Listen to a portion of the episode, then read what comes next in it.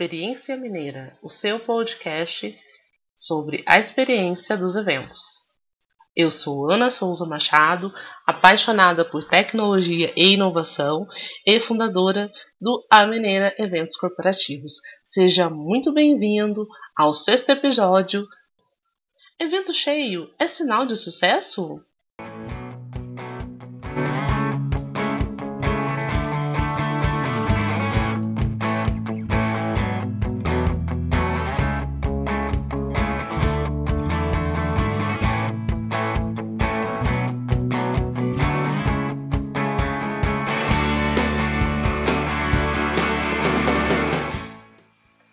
Quem não deseja um evento lotado?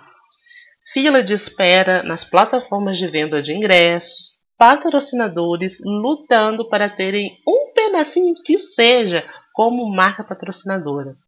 Bom, isso é o sonho de qualquer organizador de evento. Mas será que evento cheio é sinal de sucesso?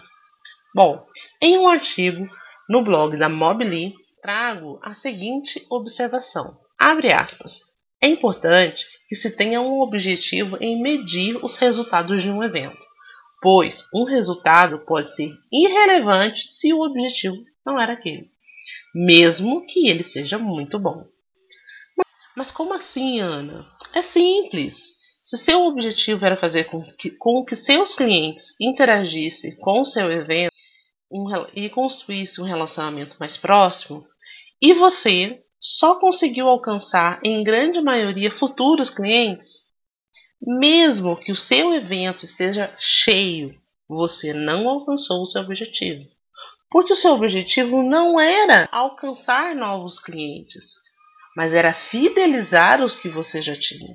E isso traz o indício de que você precisa estar em alerta, porque os seus clientes talvez não estão tendo uma comunicação clara do que você deseja fazer, ou do que você deseja apresentar, que relacionamento você quer construir com ele. Então, isso, o evento também se transforma num termômetro desse relacionamento interno dentro da empresa.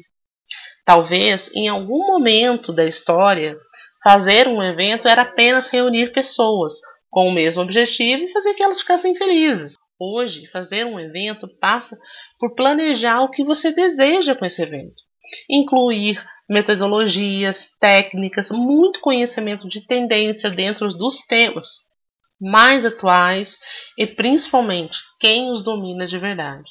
Principalmente para que você não passe o incômodo de ter um palestrante enchendo linguiça no palco, falando mais do mesmo. E se você acha que o público não percebe, ele percebe, principalmente quando na sua lista de palestrantes existem palestrantes de níveis diferentes. Então ele percebe, e isso é ruim porque queima também o seu evento, queima a organização. Hoje você vem trazendo vários palestrantes de alto nível, quando vê você coloca alguém que simplesmente patina no conteúdo. E isso desmotiva, causa várias influências ali. Então é importante não só que o evento ele esteja cheio, mas que o resultado desse evento ele seja um sucesso, com base naquilo que você planejou. Então, o sucesso de um evento não pode ser medido somente se você vende todos os ingressos, mas como é construída essa relação, desde o primeiro contato até a efetiva realização. E aí, vamos juntos? Viver essa experiência mineira?